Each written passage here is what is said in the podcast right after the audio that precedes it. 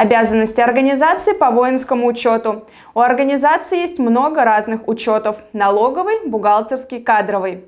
Но есть один учет, о котором многие даже не подозревают – воинский. Сегодня мы расскажем о том, что такое воинский учет и кто обязан его вести. Подписывайтесь на канал, ставьте лайки, делитесь этим видео со своими друзьями и коллегами. И, конечно же, задавайте интересующие вас вопросы в комментариях под этим роликом. Воинский учет – это комплекс мероприятий по сбору, обобщению и анализу сведений о всех военнообязанных лицах. В 2022 году в связи с последними событиями в мире и в нашей стране вопрос, обязателен или нет воинский учет в организациях вышел на первый план. Воинский учет обязаны вести все организации без исключения, независимо от сферы деятельности, количества работников – и организационно-правовой формы. Никаких исключений, в том числе для малых предприятий, нет. Кто же должен вести в организации воинский учет? За составление воинского учета в организации отвечает ее руководитель. Однако он вправе своим приказом назначить ответственного за военно-учетную работу. В крупных компаниях для этих целей обычно создают отдельное подразделение. Общее количество работников, осуществляющих воинский учет в организациях, определяется исходя из количества граждан, которые состоят на воинском учете в организациях по состоянию на 31 декабря предшествующего года. Как вести учет? При приеме на работу у гражданина необходимо проверить наличие документов воинского учета, а также проверить паспорт, если там отметка о воинской обязанности. Работодатель имеет право отказать в приеме на работу мужчине, который не предъявил воинские документы. Воинский учет ведется в личной карточке работника. Основными документами, на основании которых заполняется раздел, касающийся сведения о воинском учете, являются военный билет, либо удостоверение гражданина, который подлежит призыву на воинскую службу. Что требуется сообщать военкоматы?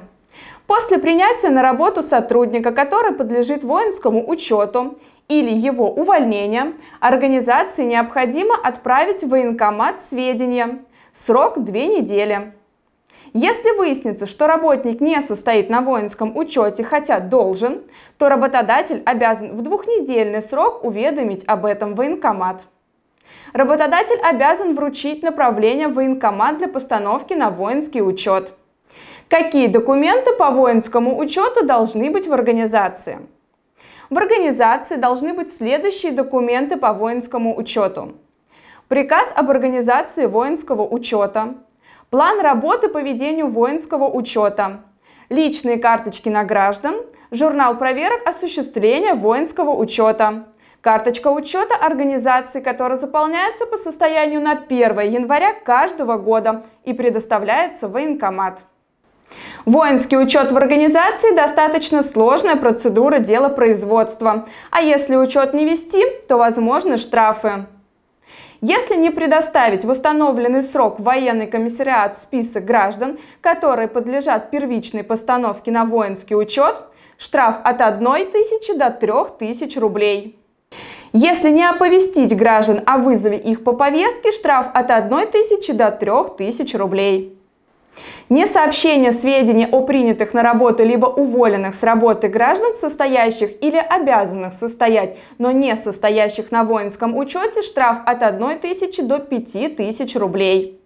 Из-за мобилизованных событий в 2022 году вопрос о воинском учете стал очень важным для многих компаний. С октября организация обязана отчитаться военкомат по трем формам карточка учета организации, которая содержит сведения о работодателе, а также о трудоустроенных работниках, состоящих на военном учете. Отчет о численности работающих и забронированных граждан, пребывающих в запасе. Сведения об обеспечении трудовыми ресурсами на период мобилизации и на военное время. Также организации должны вести учет транспортных средств, которые могут потребоваться вооруженным силам. Для разных видов отчетности свои сроки. Для одних форм они четко установлены, а для других регулируются местными властями. Оштрафовать за нарушение воинского учета могут руководителя компании или ответственного за воинский учет. Дела о таких правонарушениях рассматривают военкоматы. Они же могут назначить штраф. Если в компании трудятся лица, освобожденные от воинской обязанности в силу закона, либо женщины, не имеющие военной специальности, то вести в отношении них воинский учет работодателю не нужно.